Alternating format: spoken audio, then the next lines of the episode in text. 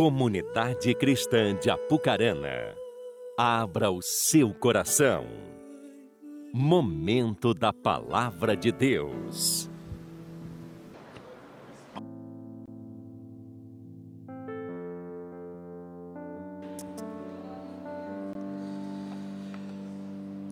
A paz do Senhor a todos. Amém. Que noite maravilhosa que o Senhor preparou para nós. Noite, nosso primeiro culto de domingo do mês de agosto. E eu tenho a nobre missão de iniciar este mês ministrando a palavra do Senhor dentro do nosso tema de família. Mas antes de convidar você a abrir a, a sua Bíblia, quero compartilhar de uma bênção com a igreja. E a grande bênção é que amanhã, segunda-feira, eu, juntamente com o pastor Cleverson, pastor Rony de Maringá e pastor Anésio de Ribeirão, nós estaremos saindo em viagem para Israel. Olha aí, gente. Podemos dizer a palavra do Senhor, estamos como quem sonha. E é assim que o nosso coração se encontra, alegre, né, de poder viver essa experiência em Deus. Para nós não é uma viagem turística, para nós é uma imersão dentro de um ambiente cultural, dentro da Bíblia. Nós estaremos não apenas lendo a Bíblia, mas vivendo, andando por todos os caminhos que o nosso Jesus, que a história que ali está na Bíblia relatado para nós, né, tem nos contado. E nós estaremos ali vivendo esses dias, estaremos partindo amanhã em viagem, retornamos dia 20 para cá, dia 20 chegamos novamente. Então são dias que para nós vão ser dias alegres, dias de imersão, e sem dúvida alguma estaremos também compartilhando com vocês. Mas também desde já pedimos né, que vocês estejam também em oração por nós, porque toda viagem tem que ter emoção, né? E aí ontem de manhã iniciou-se um tempo de guerra, né, alguns mísseis em, na faixa de Gaza enviado para Israel, e, né, e nós estamos indo lá, confiamos no, no é Domo, nome do míssil, do antimíssil. Ah, era um, tem um nome muito, muito bacana, o nome lá do sistema de segurança deles, né, que não permite que os mísseis cheguem, e mesmo assim nós estamos indo alegre, feliz, e não tem míssil nenhum que vai atrapalhar nós, e a gente vai para lá feliz da vida, gente. Cremos na segurança e na confiança do Senhor. Mas deixa Deus te usar e ora por nós aí em nome de Jesus. Amém? Ai, ai. Queridos, quero compartilhar algo com você nessa noite, uma palavra de Deus para a sua vida. Amém? Eu quero convidar você a abrir a sua Bíblia, ou ligar ela no livro de 2 Reis, capítulo 20. Abra ou ligue.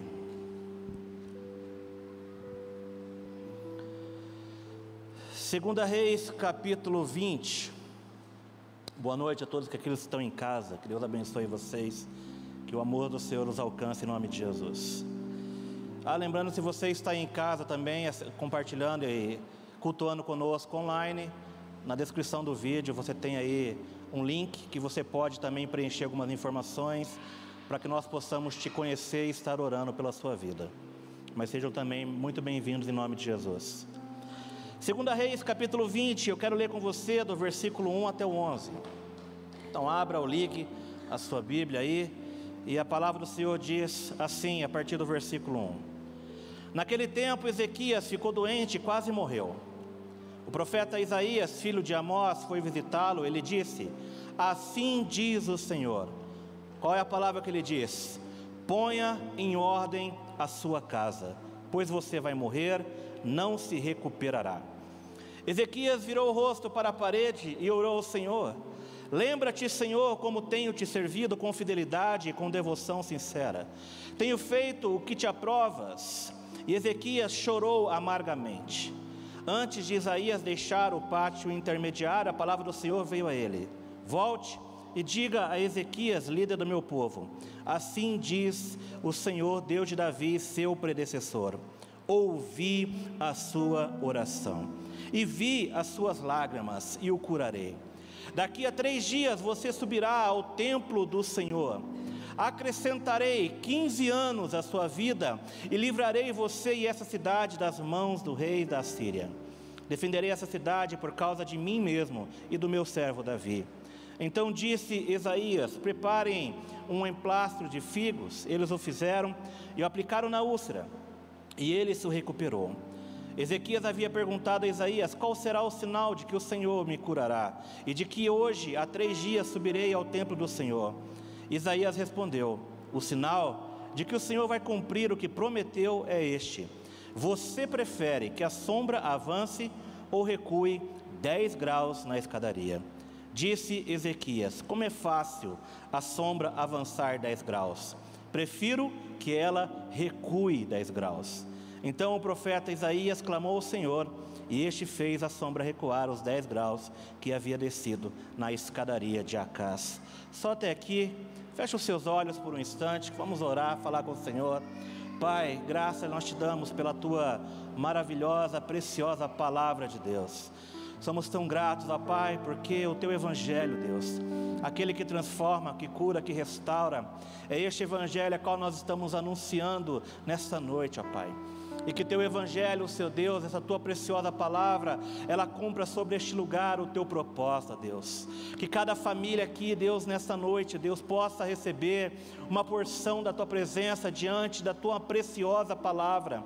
Que ela possa se multiplicar, que ela possa gerar frutos, ó Deus, que exalte e glorifique o teu santo nome. Pai, desde já eu cancelo e repreendo todo ladrão da semente, que toda distração caia por terra agora, em nome de Jesus, pois nós dedicamos, consagramos este ambiente, tudo neste lugar, cada família presente nessa noite, em tua presença, no poderoso nome de Jesus. Você crê, diga um amém, por favor. Amém. Mês da família, grande prazer poder estar iniciando esse mês de ministrações nesse tema. E eu creio que é um tema propício, é um mês propício para nós diante daquilo que muitas vezes nós estamos vendo, daquilo que nós está próximo de nós, daquilo que nós muitas vezes estamos testemunhando. Vivemos um tempo onde, infelizmente, a família nos dias de hoje ela perdeu a sua total referência. Não existe mais uma referência de lar. Pelo contrário, a gente vê o quanto que a família hoje ela está passando por tempos difíceis. A gente vê pessoas que não têm mais prazer ou alegria de estar em casa. Pessoas que muitas vezes se afundam em trabalho, se afundam em compromisso, se afundam em um monte de coisa, tudo às vezes para não estar em casa, para fugir do ambiente familiar, para fugir de estar com a sua família, com seus filhos ou com a sua esposa. Vivemos tempo onde todas essas coisas, o lar, está cada vez mais frágil. Vivemos tempo onde cada vez mais a gente vê o quanto que o diabo tem se levantado contra as famílias. E o pior de tudo isso, a gente vê que infelizmente a palavra divórcio, ela tem ganhado os nossos dias, ganhado as nossas rodas de conversa. Pessoas que hoje passam por dificuldade, facilmente eles acabam verbalizando com grande facilidade: olha, se não der certo, eu divorcio. Se não der certo, eu largo provando o quanto que hoje a família é algo descartável para aquela pessoa, provando o quanto que hoje os laços eles estão frágeis, não existe profundidade. Mas diante de tudo isso, eu creio que nós, eu e você como igreja, nós temos que caminhar na contramão de todas essas coisas. E aqui quando nós olhamos a palavra do Senhor, nós vemos Deus falando através do profeta com Ezequias. E Ezequias agora, o rei Ezequias, ele recebe uma ordem por meio do profeta Isaías. E a ordem que ele recebe é exatamente aquilo que eu quero comunicar a você nessa noite. A ordem é: coloque em ordem a sua casa. Coloque a ordem em casa, é o que Deus determinou para ele. Coloque a sua casa em ordem, essa foi a palavra que Ezequias ouviu do profeta. Ele estava ali, ele havia recebido um anúncio de que os seus dias estavam por fim. E aí, quando ele recebe esse anúncio que seus dias está por fim, ele se vira, ele clama a Deus. Então, assim que o profeta já estava logo de saída, Deus fala novamente com o profeta e diz assim: Olha, volta lá. Você acabou de anunciar que ele iria morrer, mas agora volta e diz que ele vai viver mais 15 anos. Mas não apenas ele vai viver mais 15 anos, mas diga para ele que é necessário que ele coloque a sua casa em ordem. E eu vejo que essa era a preocupação de Deus para com a família de Ezequias. E eu creio que quando nós olhamos para isso, nós também temos que entender que a família, ela é uma preocupação de Deus não apenas dentro da, da questão apenas da esfera espiritual, mas nós precisamos entender que a família, em todo o seu contexto, é algo que também está no coração de Deus, foi criado pelo próprio Deus, e é exatamente por isso que o nosso Deus, ele se preocupa com a manutenção da família. E é por isso que nessa noite eu quero convidar você, diante da palavra, diante daquilo que a palavra ela nos recomenda, ela nos ensina nessa noite, a como também eu e você, nós podemos, diante desse ensino, poder olhar para a palavra, olhar para as nossas famílias e talvez ouvir de Deus e fazer a mesma coisa que Deus estava determinando para Ezequias. Talvez seja necessário que nós também precisamos viver essa mesma realidade, a de colocar a casa em ordem.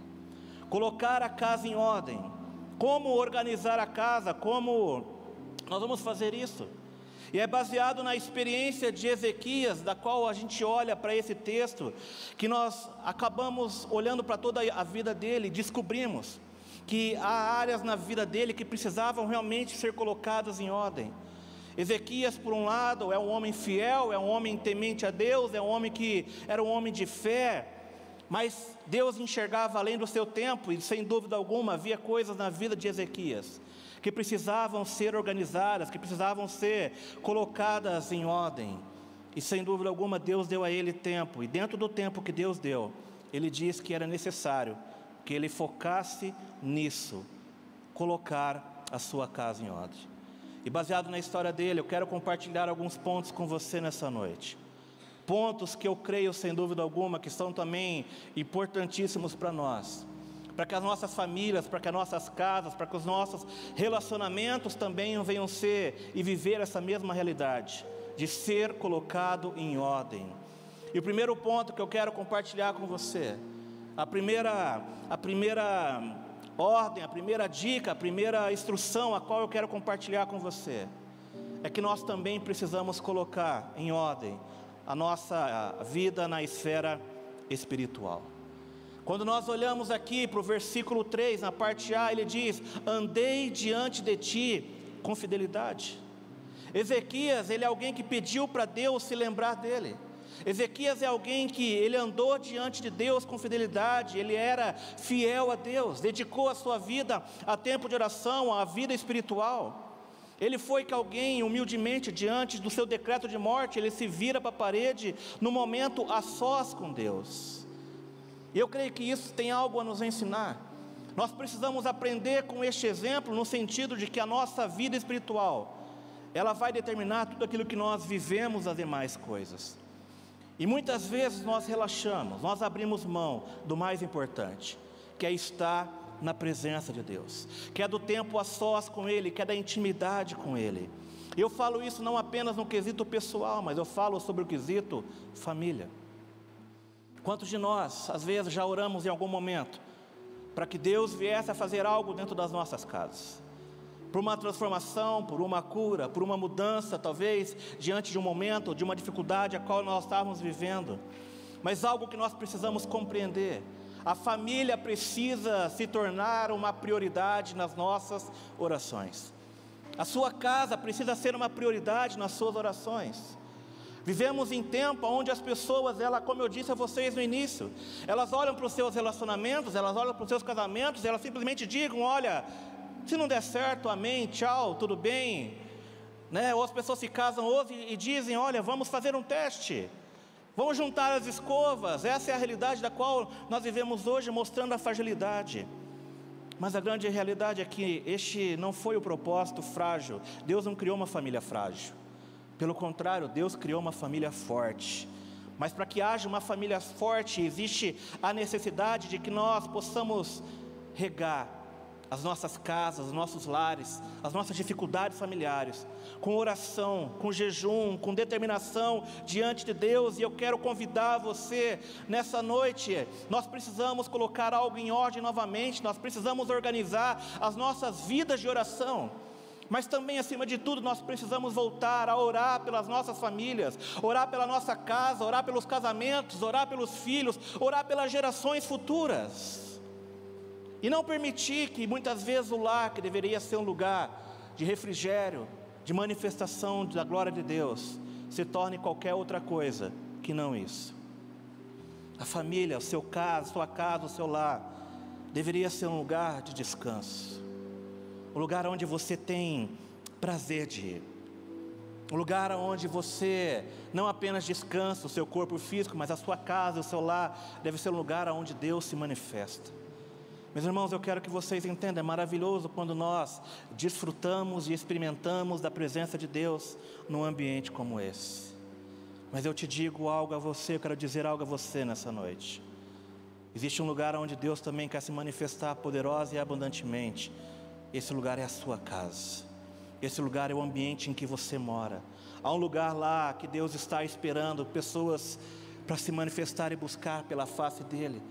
É lá na sua casa que Deus quer se manifestar sobre a tua vida. É dentro da sua casa que Deus quer fazer com que aquele ambiente seja um ambiente de paz, de alegria. Mas muitas vezes nós dedicamos nosso tempo em casa a outras coisas, a distrações. Hoje as famílias, elas se comunicam dentro de casa por onde? Por WhatsApp. Pessoas que estão no mesmo, na mesma casa, no mesmo metro quadrado, elas às vezes querem comunicar algo, que elas fazem? Elas mandam um zap dentro de casa. Pessoas que não se comunicam, cada um quer ficar às vezes no seu cômodo. E hoje nós vivemos a, a, o, o tempo em que as pessoas ficam apenas no celular fazendo sabe o que, gente? É celular, dedinho para cima, passando, assistindo vídeos. Gasta-se muito tempo fazendo coisas que não acrescentam mas muitas vezes nós não percebemos que enquanto nós estamos fazendo isso, coisas que realmente deveriam ser importantes estão deixando de ser realizadas. Sabe, quando Ezequias ele está diante de Deus, Ezequias ele pode argumentar para Deus, ele diz assim: Senhor, lembra. E agora eu quero perguntar a você que está aqui, se o mesmo decreto fosse colocado sobre a tua vida, de que você saberia exatamente o dia da sua morte, a minha pergunta a você, igreja, nessa noite é: o que você teria para argumentar diante de Deus? Qual seria o seu argumento? Lembra do que, Senhor? Do tempo que eu fiquei nas redes sociais, do tempo que eu fiquei lá no meu quarto trancado, do tempo que eu gastei com isso ou com aquilo? Ezequias, quando ele, ele recebe um decreto sobre os seus dias, ele diz: Senhor, lembra, lembra da minha vida, lembra que eu te busquei, lembra que eu tive tempo de relacionamento contigo. E a pergunta é se a mesma questão fosse colocada para nós: do que Deus teria e poderia se ser lembrado do que acontece dentro da sua casa? Quais são as lembranças que você poderia colocar, dizer assim para Deus: Senhor, lembra? Lá na minha casa nós estamos te buscando. Lá na minha casa há um altar para o Senhor. Lá na minha casa o Senhor é, está em primeiro lugar. Sabe, meus queridos, com que frequência? Com que frequência o Senhor tem se manifestado na sua casa? Com que frequência você, sua esposa, juntamente com seus filhos, são encontrados em tempo de oração ou em tempo de leitura? Que momento isso acontece? Quantas vezes o seu filho pegou você, talvez lá andando pela casa, ou trancado num quarto, de joelhos orando e buscando a face do Senhor? Quantas vezes Deus pegou você debruçado diante de uma Bíblia? Quantas vezes a sua esposa te pegou nesse momento? Quantas vezes você, que também pegou a sua esposa neste momento ali, debruçado diante da palavra, clamando, buscando pela presença de Deus? Quantas vezes essa, essa, esse, esse evento tem acontecido? Porque sem dúvida alguma nós precisamos realmente colocar em ordem a nossa vida espiritual, e colocar em ordem a nossa vida espiritual, e fala do ambiente familiar, de reunir a sua casa, de reunir com seus filhos, de orar com eles. Com que frequência isso acontece dentro da sua casa? Porque é lá que deveria haver a manifestação de Deus, lá deveria ser o seu maior lugar de oração e de busca pela presença de Deus. É lá na sua casa. Oração, meus irmãos. É maravilhoso quando nós vemos aqui na igreja orar. Tem a torre todos os dias, segunda sexta, a, das, seis a, das sete às oito. Maravilhoso estar aqui, você é convidado a estar aqui. Agora temos a oração de sexta-feira, né, que também, todas as sextas, 10 horas da noite, é maravilhoso, você é convidado a estar aqui. Breve teremos aí, se Deus quiser, vamos ter um, um, momento da nossa vida como igreja, teremos 24 horas de oração aqui, amém? Você crê nisso? Mas isso não substitui o que você tem que ter na sua casa. Isso não substitui a sua busca em casa, isso não substitui aquilo que você precisa buscar a Deus em casa. Nós abrimos mão de muita coisa, substituímos a presença de Deus por outras coisas que não são e não acrescentam nada às nossas vidas. Abrimos mão de estar com Deus. Olhamos para a oração e vida de oração da maneira errada, porque a oração, meus irmãos, ela não é apenas o meio pelo qual eu consigo aquilo que eu quero de Deus. Mas esquecemos que a oração também é o meio pelo qual Deus ele fala e se manifesta na minha vida e consegue de mim o que ele realmente me criou e o propósito pelo qual ele criou a minha vida. Nós precisamos resgatar isso. Mas para isso existe uma necessidade de nós colocarmos em ordem a nossa vida espiritual. E colocar a nossa vida espiritual em ordem, fala que eu quero falar com você nessa noite, fala de você fazer isso na sua casa. É tempo de nós restaurarmos isso. Mas não apenas isso. Esse é o primeiro ponto, e o segundo ponto a qual eu quero compartilhar com você nessa noite.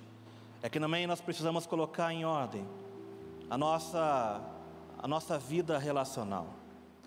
Eu digo isso a você porque por mais que Ezequias ele fosse um homem que tinha uma vida em dia com Deus, ele era alguém que de certa forma ele não pensava na geração que viria após ele.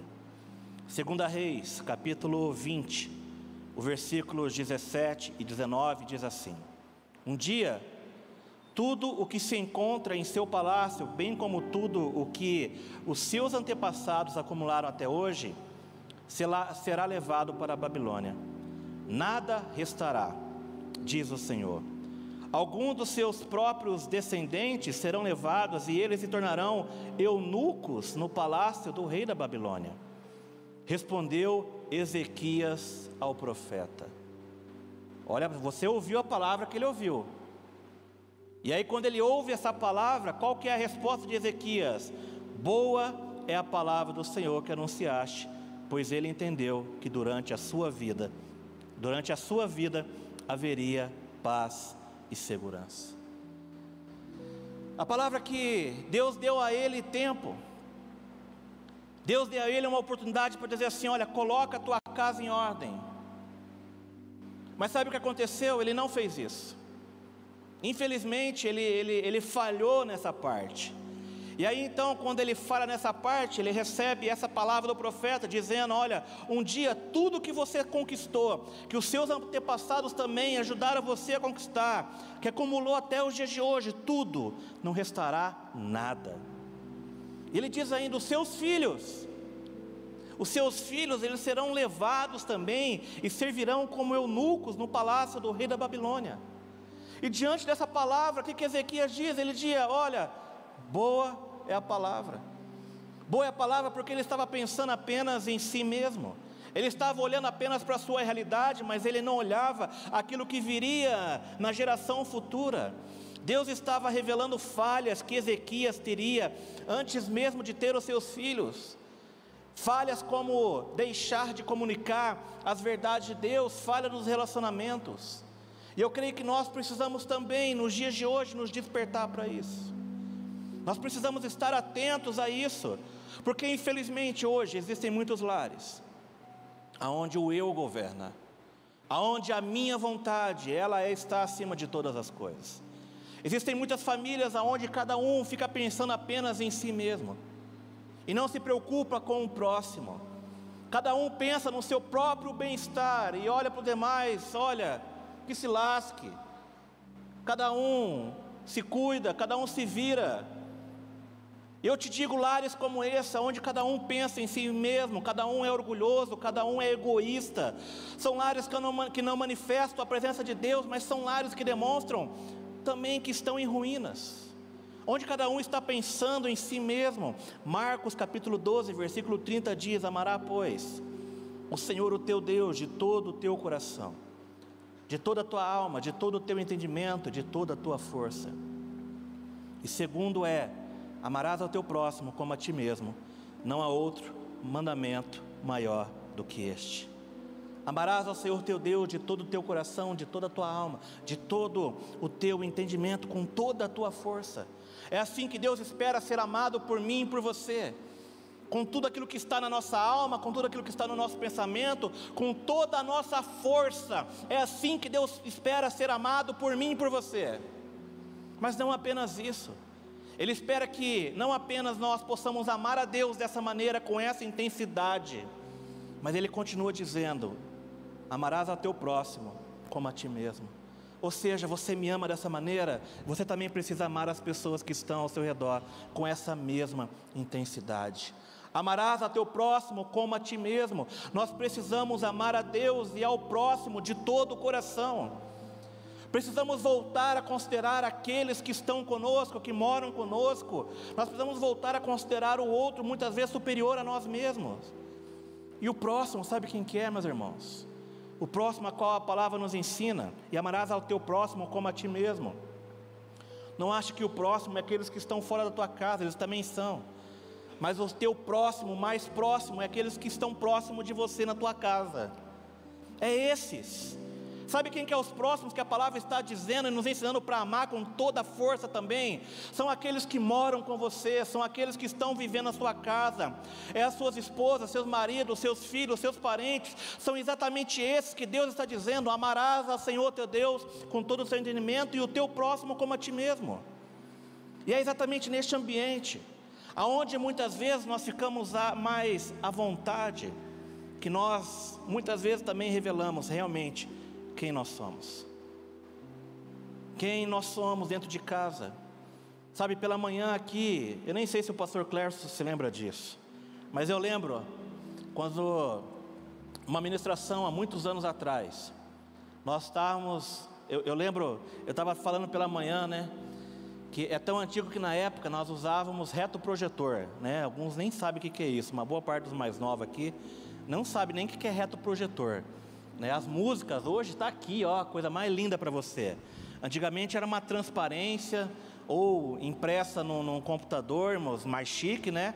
Mas uma boa parte delas era alguém com uma letrinha de forma, com uma, caneta, com uma canetinha, escrevia numa transparência, e aí alguém ficava, aí colocava na máquina lá, com luz, e, aí, e jogava na parede, e a pessoa ficava passando a transparência. E eu estava ali sentado do lado da pessoa que estava na transparência, eu lembro que nesse dia especial o pastor Cléo estava compartilhando uma palavra também sobre a família. E eu lembro, gente, como se fosse hoje. Na época, né, eu lembro que ah, o, que aconteceu dentro do, da hora assim me marcou muito, tanto que já faz mais de, sei lá, 15 anos isso. Foi pelo menos lá em 2007, 2007, é, 2007 mais ou menos, logo quando a gente mudou para lá. E eu lembro que nesse dia, ele falava assim: Olha, existem esposas que querem vir morar na igreja. E ele dizia: Olha, existem esposas que querem vir morar na igreja. Porque quando chega na igreja, o marido, ele vira um, um, um lorde, ele vira alguém totalmente educado. Ele chega no carro, ele vem como um monstro, gritando no trânsito.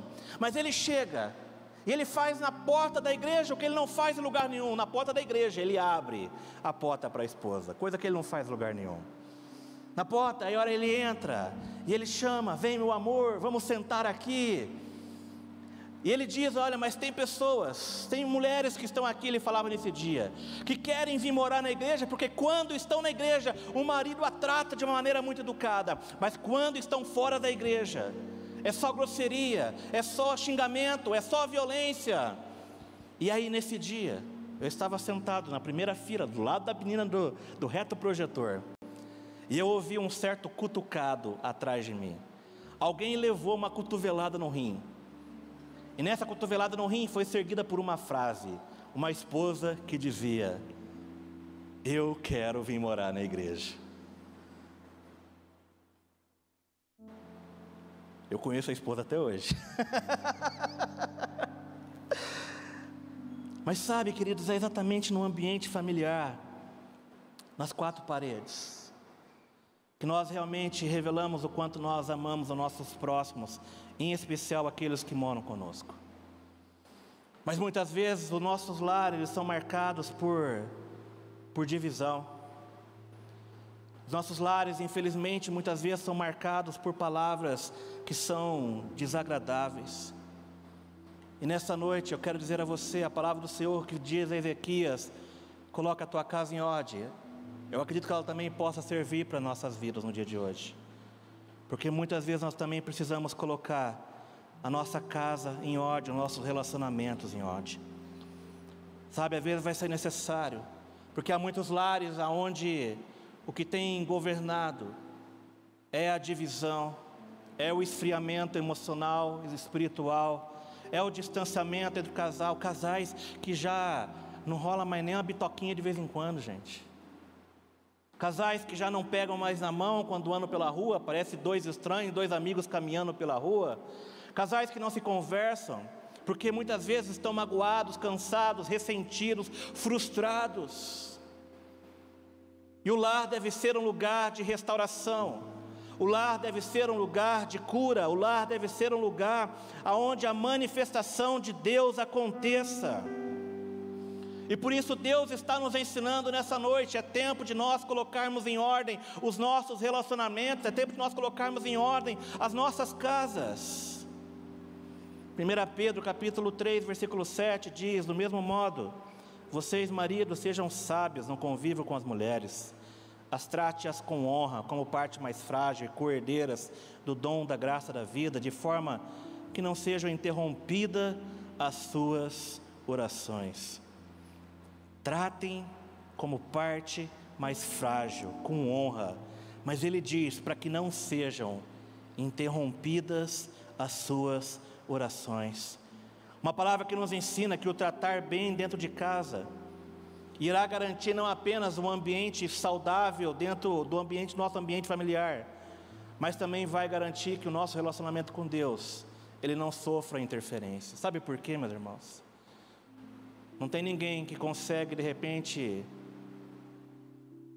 fechar o tempo dentro de casa, brigar com a sua esposa, gritar, bater porta, quebrar as coisas e no momento seguinte chegar diante de Deus como se nada tivesse acontecido. Muitas vezes o nosso relacionamento com Deus, ele também pode ser medido pela maneira como nós estamos dentro da nossa casa. Porque muitas vezes, se as coisas não estão bem dentro de casa, também, às vezes elas podem não caminhar tão bem diante de Deus. Sabe por quê, meus queridos? Porque nós precisamos também, como diz a palavra que foi dita a Ezequias, nós também precisamos muitas vezes colocar a casa em ordem. A harmonia no lar, ela irá fortalecer a harmonia com Deus. Nós precisamos realmente rever algumas coisas dentro das nossas casas. Segunda Crônicas, Crônicas, capítulo 32, versículos 24 e 25 diz assim: Naqueles dias adoeceu Ezequias mortalmente, então orou ao Senhor, que lhe falou o que ele que lhe deu um sinal. Mas olha o que diz o versículo 5: Mas não correspondeu Ezequias aos benefícios que lhes foram feitos pois o seu coração se exaltou pelo que houve ira contra ele e contra Judá e Jerusalém. Olha que interessante, Ezequias ele pediu mais tempo para o Senhor, mas ele não correspondeu ao Senhor. Ele, acabou não colocando a sua casa em ordem. Ezequias ele teve a sua oração respondida diante do seu decreto de morte, mas o que acontece? No momento seguinte ele também falha em não ouvir a vontade de Deus. Eu digo a você isso nessa noite, porque muitas vezes nós podemos estar fazendo e vivendo as nossas vidas exatamente como Ezequias. Eu digo isso porque muitas vezes o problema não é que Deus não está falando, o problema é que muitas vezes somos nós que não estamos correspondendo, somos nós que não estamos nos posicionando, somos nós que não estamos tomando, que não estamos tomando decisões diárias a respeito daquilo que o Senhor está falando. Meu irmão, Deus está falando. Eu creio fielmente nisso. Mas a questão é o quanto que as nossas famílias, a nossa casa, nós estamos realmente correspondendo a isso. E eu quero dizer algo a você: não espere o dia mal, não espere o dia ruim, para você se lamentar da morte de ações que você não pode consertar mais. Não espere que o dia mal chegue. Não espere que de repente a morte possa bater na sua casa, sem que haja oportunidade para você consertar alguma coisa. Meus irmãos, nós não sabemos o dia em que o Senhor irá virar chamar as nossas vidas. Pode ser hoje, pode ser daqui a alguns anos, ninguém sabe o dia. Mas a pior coisa que é, é sermos pegos de surpresa e saber que agora nós não temos mais chance de corresponder à palavra do Senhor, de fazer aquilo que está na vontade e no coração de Deus para as nossas vidas.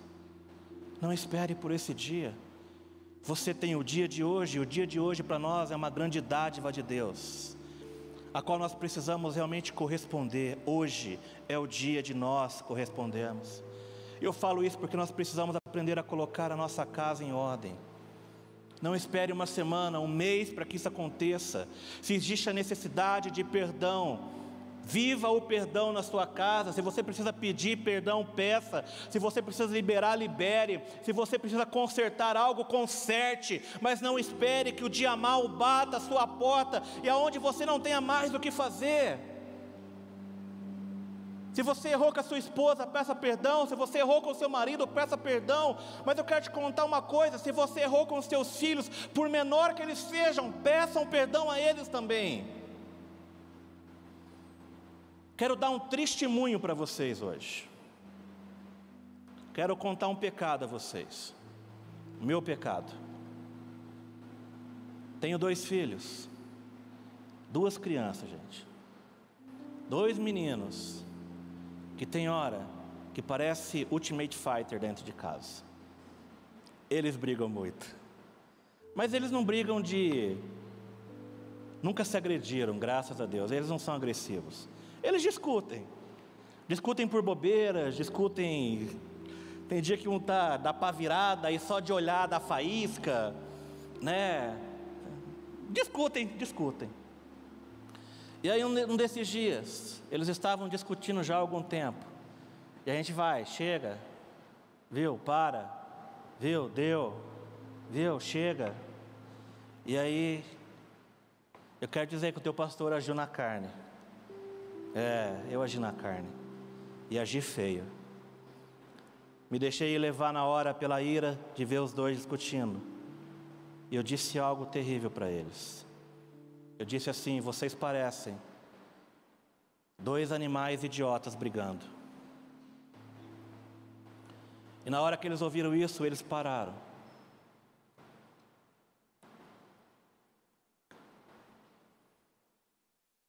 Calma aí.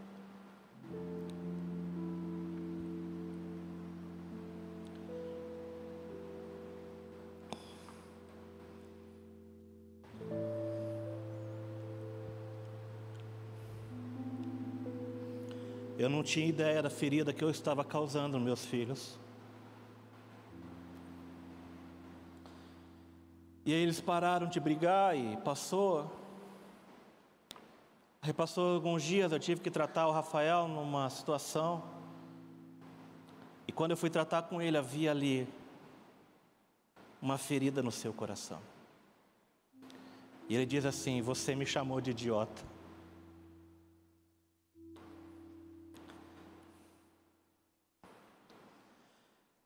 E meus irmãos, isso para mim, perdão.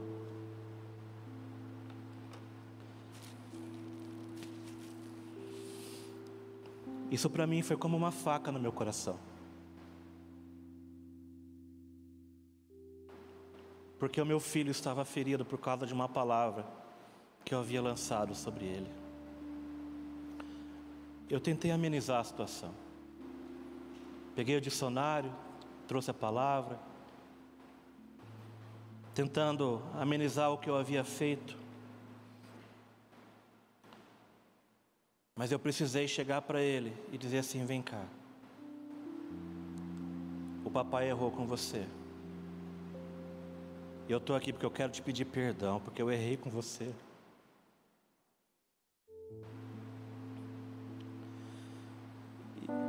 E eu pedi perdão a ele aquele dia. E eu disse: Eu quero retirar a palavra que eu lancei sobre a tua vida.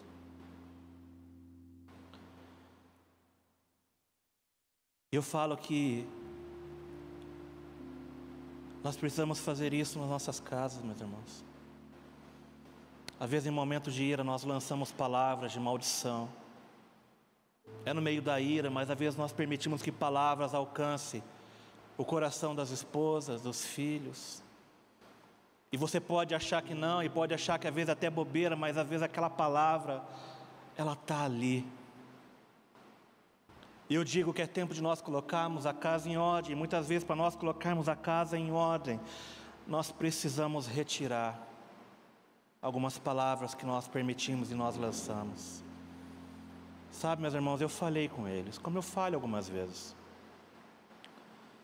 Mas em todas as vezes em que eu falho com eles, eu preciso voltar atrás, eu preciso consertar, eu preciso retirar.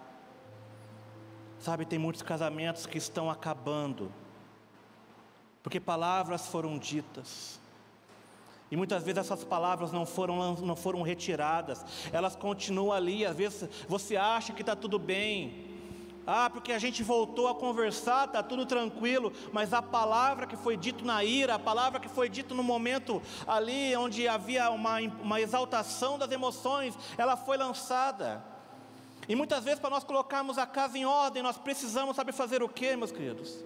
Retirar o que foi dito, retirar a legalidade que muitas vezes nós damos ao diabo quando nós lançamos palavras de maldições. Por isso eu digo: coloque a sua casa em ordem. Se junte com a sua esposa, se junte com seus filhos, declare ali um ambiente de perdão, declare ali um ambiente de cura, declare ali um novo tempo, mas não permita que o diabo ele tenha autoridade sobre o seu lar diante de palavras que foram lançadas. Coloque a sua casa em ordem. Ame hoje Ame como se hoje fosse o último dia. Beije seus filhos, seus filhos, a sua esposa, como se fosse o último dia. Esteja disposto a perdoar, esteja disposto a virar a página. Às vezes você está ali sofrendo, com pensamentos de coisas que acontecerem, que aconteceram, de situações. Eu quero te dizer, eu quero declarar sobre a tua vida nessa noite. Deus quer curar o seu coração, Deus quer curar o ambiente familiar da sua casa. Eu quero declarar em nome de Jesus sobre a tua família nessa noite, que a sua família seja um lugar de cura eu quero declarar em nome de Jesus que toda maldição que ali foi lançada, eu quero declarar que toda ferida que já aconteceu no seu lar, que o Espírito Santo ele traga à tona tudo o que aconteceu e que o Espírito Santo venha curando o seu lar, curando a sua família, curando as suas lembranças, curando o seu passado. Mas coloque a casa em ordem. Se posicione, coloque a sua família em ordem, coloque o seu lar em ordem. Por último, tenha atitudes. Tenha atitudes e ações que revelem quem é o seu Deus. No versículo 3 de que nós lemos lá de Ezequias diz: Fiz o que era reto aos teus olhos. Ezequias, ele era um homem que tinha ações que glorificavam a Deus. Mas Ezequias disse nas suas orações que as suas atitudes elas eram retas perante o Senhor. As suas atitudes também precisam ser retas diante do Senhor. Ezequias, ele olha para Deus e fala: Senhor, ele diz: Olha, fiz o que era reto aos seus olhos. Muitas vezes nós precisamos pensar se aquilo que nós estamos fazendo nas nossas casas, nos nossos lares, é correto aos nossos olhos ou é correto aos olhos de Deus? Tem muita, muito lar e muita casa cheio de achômetro. Eu acho que é isso. Eu acho que é aquilo. Vamos fazer desse jeito. Sabe, nós temos que eh, abrir mão dos nossos achômetros e termos atitudes, vivermos a palavra, deixarmos de apenas fazer aquilo que nós achamos correto aos nossos olhos e fazer com que dentro das nossas casas possa se viver atitudes que sejam corretos aos olhos do Senhor. Provérbios 15, versículo 3 diz: Aos olhos do Senhor, os olhos do Senhor estão em todo lugar, contemplando os maus e os bons. Sabe, meus irmãos, às vezes as famílias, ela está fora de ordem. Ninguém sabe quem é quem, ninguém sabe quem governa a casa. Os papéis muitas vezes podem estar divididos. Mas também existem muitas famílias que estão vivendo tempos de divisão onde cada um olha para si e pensa em si mesmo. Em Marcos, capítulo 3, versículo 24 diz: "Se um reino, se um reino estiver dividido contra si mesmo, ele não poderá subsistir." Há muitos lares que estão passando por tempos difíceis porque existe divisão. Cada um pensa em si, cada um pensa no seu próprio umbigo. Sabe, nós precisamos ter atitudes que transformem esse ambiente. Quais são as atitudes que você tem tido na sua casa? Você tem feito aquilo que é reto aos seus olhos ou você tem feito aquilo que é reto aos olhos do Senhor? Coloque as suas atitudes, coloque as suas ações, coloque até mesmo as suas reações diante de Deus, mas nós precisamos colocar a nossa casa em ordem. A palavra do Senhor, ela diz em Provérbios 22, 6: Preste atenção no que diz esse texto.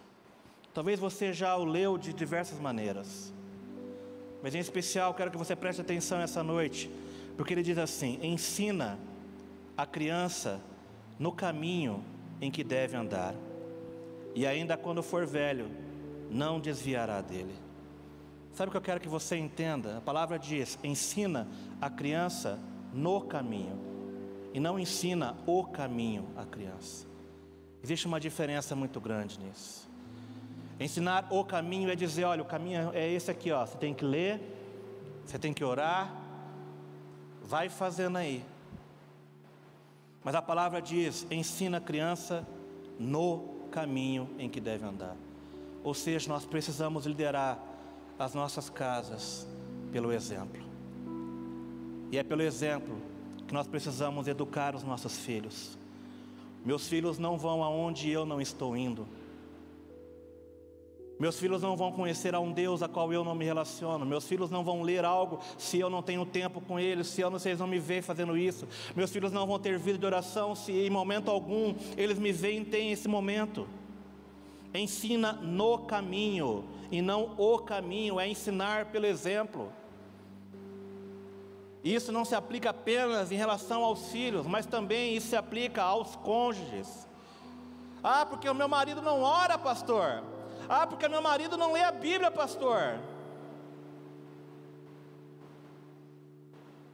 É só assim.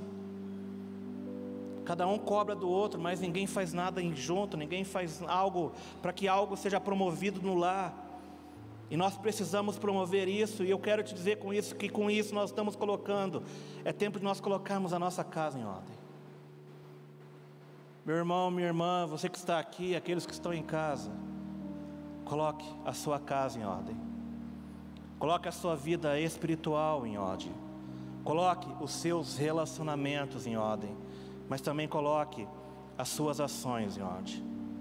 Volte a ter uma comunhão com essa família como nunca antes você teve. Sabe, faz um negócio tão simples. Tempo atrás até falei sobre isso aqui.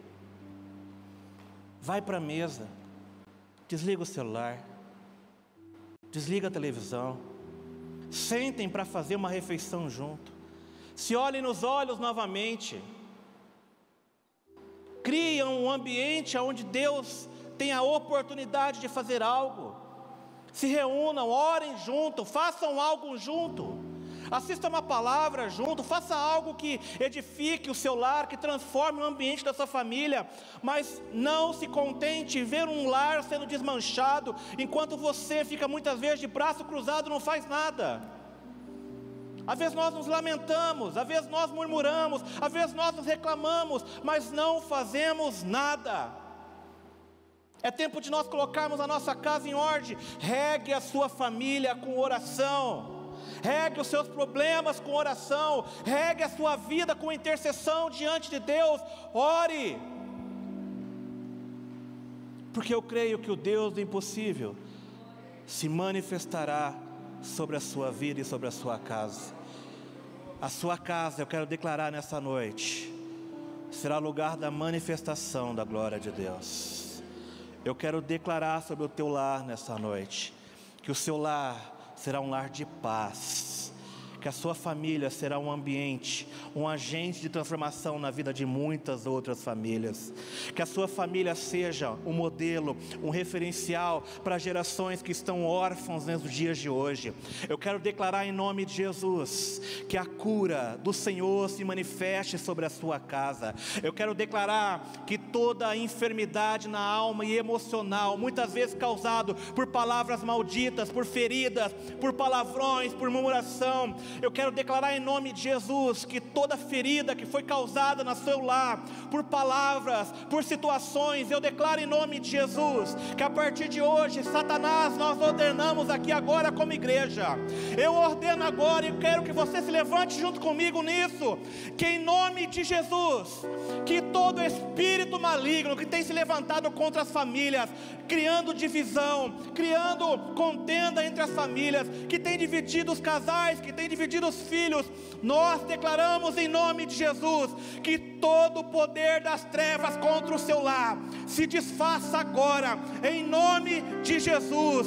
Satanás, nós te ordenamos agora, como igreja, nessa noite, pega as tuas coisas agora de cada uma dessas famílias, e nós te ordenamos, vai embora, em nome de Jesus. Nós ordenamos hoje, como igreja, que toda família viva a restauração da presença de Deus. Eu declaro em nome de Jesus que a glória e a manifestação de Deus venha sobre a sua casa e sobre a sua família, no poderoso nome de Jesus. E se você crê, dê um glória a Deus bem alto. Aleluia! Aleluia!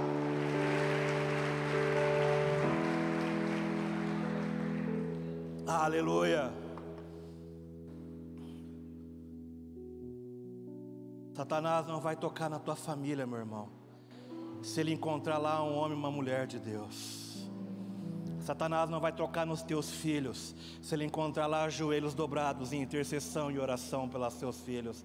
Satanás não vai trocar no seu casamento, enquanto lá tiver homens e mulheres de Deus que vivem a palavra dele que governam a sua casa não dos seus achômetros, mas que governam as suas casas a partir daquilo que a palavra de Deus diz.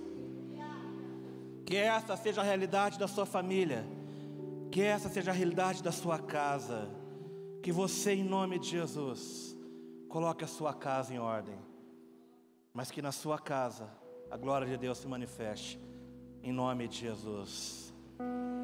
Você crê nisso? Amém.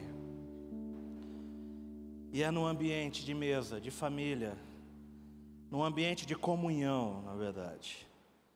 É que hoje nós também estamos aqui reunidos como igreja para celebrarmos a ceia do Senhor.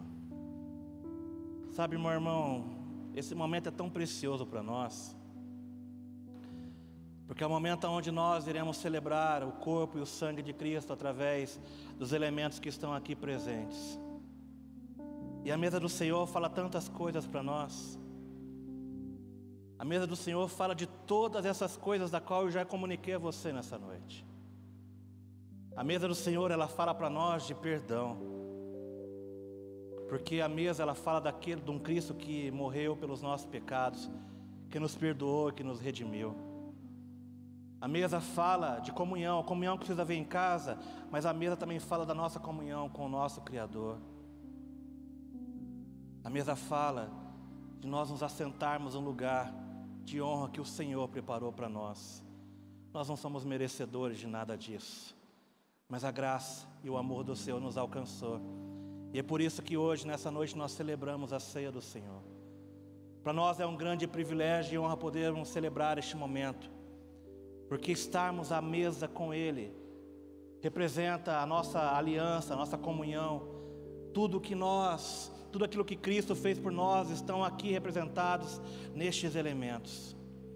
E a palavra do Senhor assim nos ensina em 1 Coríntios capítulo 11, versículo 23 diz: Pois recebi do Senhor o que também entreguei a vocês, que o Senhor Jesus, na noite em que foi traído, tomou o pão e, tendo dado graças, partiu e disse: Este é meu corpo que é dado em favor de vocês.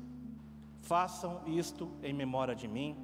Da mesma forma, depois da ceia, ele tomou o cálice e disse: Este é o cálice, a nova aliança do meu sangue. Façam isso sempre que beberem em memória de mim, porque sempre que comerem deste pão e beberem deste cálice, vocês anunciam a morte do Senhor até que ele venha. Portanto, todo aquele que comer do pão e beber do cálice do Senhor indignamente será culpado de pecar contra o corpo e o sangue do Senhor. Versículo 28 diz: Examine-se então, cada um a si mesmo, e então coma do pão e beba do cálice. Pois quem come e bebe sem discernir o corpo do Senhor, come e bebe para a sua própria condenação. Meus irmãos, nós estamos diante da ceia do Senhor. E você daqui a pouco você vai estar recebendo esses elementos que representam o corpo e o sangue de Cristo. Mas a palavra do Senhor aqui, o versículo 28 em especial, ele diz: Examine-se, pois, o homem a si mesmo, e então coma do pão e beba do cálice. E eu quero dar a você hoje a oportunidade de viver este princípio, não apenas individualmente, mas também de viver este princípio dentro da sua família, com aqueles que estão aqui com você nessa noite. Examine-se, pois, o homem a si mesmo. É tempo de nós permitirmos que o Espírito Santo venha sondar os nossos corações. E diante de tudo aquilo que a palavra do Senhor assim tem nos ensinado, nós possamos olhar para nós mesmos. Ver se existe algo de mal, algo de ruim, algo que precisa ser confessado, algo que precisa ser colocado diante de Deus. Examine-se, pois, o homem a si mesmo, porque isso fala que é tempo de nós, diante desse, desse momento e diante dos elementos, é tempo de nós vivermos um tempo de arrependimento. A palavra está nos ensinando: olhe para os elementos que aqui são representados e olhe para si mesmo. E se vê que existe algo de ruim, você se arrependa, e depois disso, então, coma e beba. Porque é exatamente sobre isso que esses elementos aqui representados, eles falam para nós. Comunhão e perdão, o perdão estão representados aqui. Examine-se, pois, a si mesmo. Permita que o Espírito Santo fale com você. E então desfrute da mesa do Senhor, porque Ele preparou um lugar para você nessa noite. Quero convidar toda a igreja a se colocar de pé por um instante.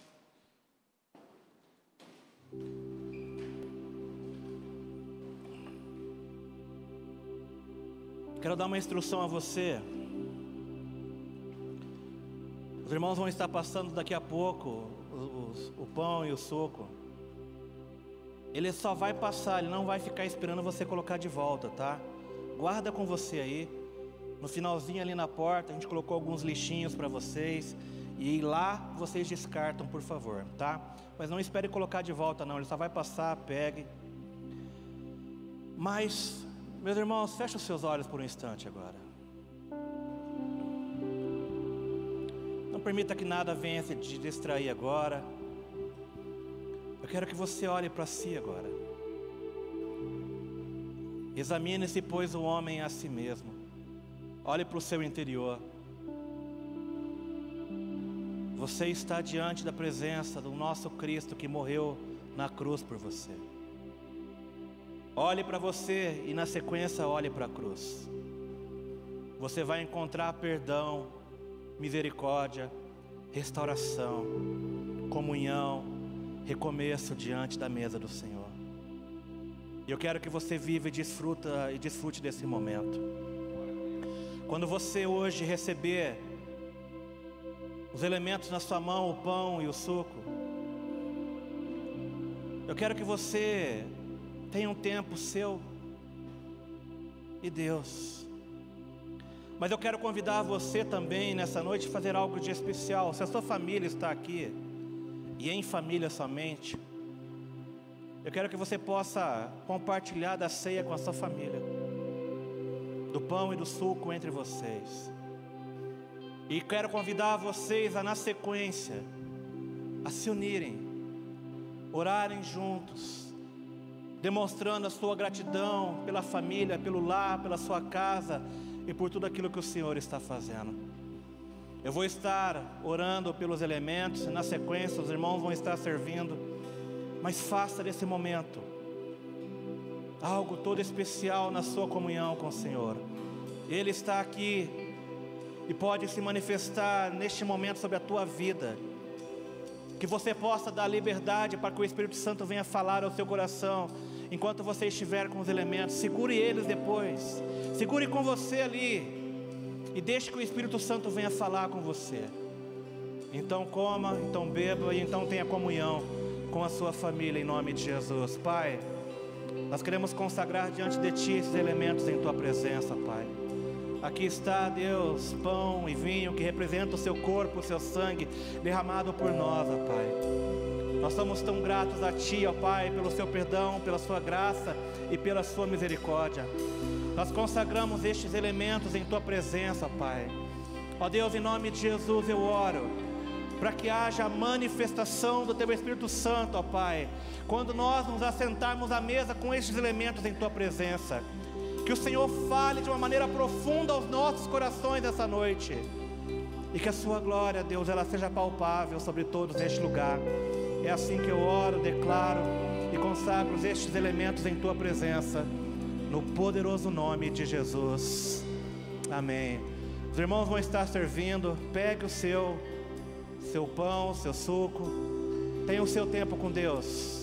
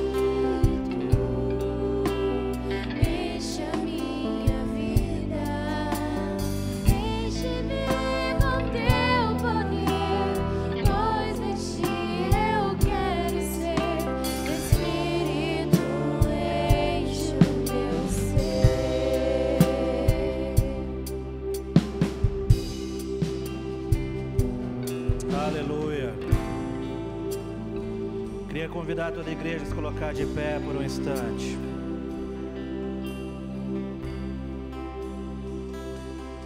Se você pudesse juntar com a sua família, se junte aí por um momento.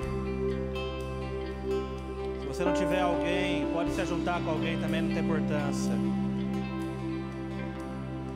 Mas antes de encerrar, eu quero convidar você a fazer algo. Quando Ezequias, ele estava diante de um momento difícil, ele orou ao Senhor. Então o profeta voltou e disse assim: Eu ouvi as tuas orações e vi as tuas lágrimas. Eis que te curarei. Eu quero dizer que o Deus que Ezequias orou é o Deus que está aqui nessa noite. E o mesmo Deus que tem poder para curar ali a vida, a enfermidade física, a alma, é o mesmo Deus que está presente aqui nessa noite. Eu quero convidar você, juntamente aí com quem está do seu lado, a começar a orar pela sua casa. Ore pelos seus entes, ore pela sua família, ore pela sua casa, ore por salvação, ore por cura, ore por restauração, ore pelo novo tempo. Comece a verbalizar aquilo que você espera que o Senhor faça. Clame pela sua família. A resposta que Deus deu a Ezequias foi: Eu ouvi a tua oração e vi as tuas lágrimas. É tempo de nós voltarmos a chorar pelas nossas famílias. Regue a sua família em oração. Regue as suas famílias com lágrimas diante do Senhor. Porque há um Deus que cura, há um Deus que restaura, há um Deus que transforma, há um Deus que está aqui esperando você buscar a face dele e ele se manifestará sobre a tua vida. Pai, em nome de Jesus, eu quero orar nessa noite por cada família que está presente aqui neste lugar. E eu quero declarar, Espírito Santo de Deus, cumpra o teu propósito aqui. Eu declaro em nome de Jesus que haja um novo tempo da comunhão, que haja restauração dos relacionamentos, que toda frieza espiritual cesse de uma vez por todas, mas que o teu Espírito Santo ele possa aquecer os corações, se manifeste com poder, se manifeste com cura, se manifeste, ó Deus, com óleo novo, família que aqui está, porque eu declaro em nome de Jesus, ó Pai maravilhoso, que cada lar aqui representado, que cada família aqui representado, seja um lugar aonde a glória de Deus se manifeste,